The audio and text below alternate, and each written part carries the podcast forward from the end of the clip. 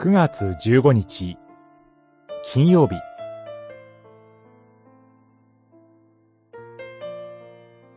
幻の実現に向けて前進する。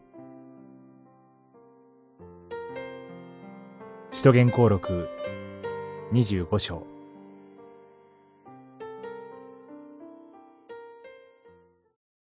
そこでフェストゥスは陪審の人々と協議してから、皇帝に上訴したのだから、皇帝のもとに出頭するように、と答えた。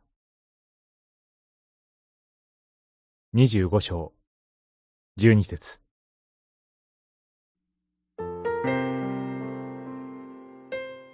二年もの間、パウロは、総督フェリクスによって、カイサリアで軟禁されていましたが、ようやく事態は進展し、ローマで証しするという幻の実現に一歩近づいていきます。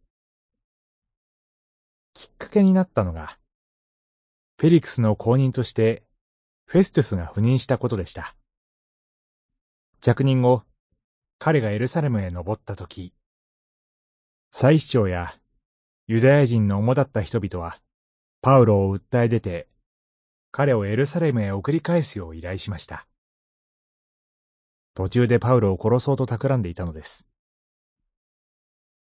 しかし、フェストゥスがその訴えを退けたため、彼らはカイサリへ来て、パウロの罪状を告発しましたが、立証することはできませんでした。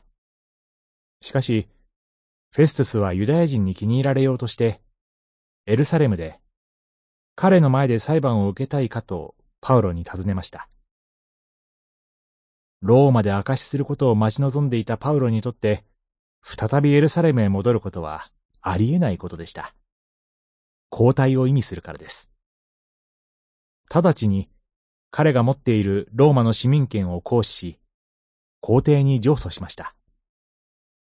止まっていたかのような事態が動き出した瞬間でした。幻の実現を固く信じ、今か今かと待ち望んでいたからこそ、主の時が来たことを知った時、その機会を逃さず、直ちに正しく行動できたのです。祈り。主よ。幻の実現を待ち望んでいる者が、その時を正しく知り、行動に移せる知恵を与えてください。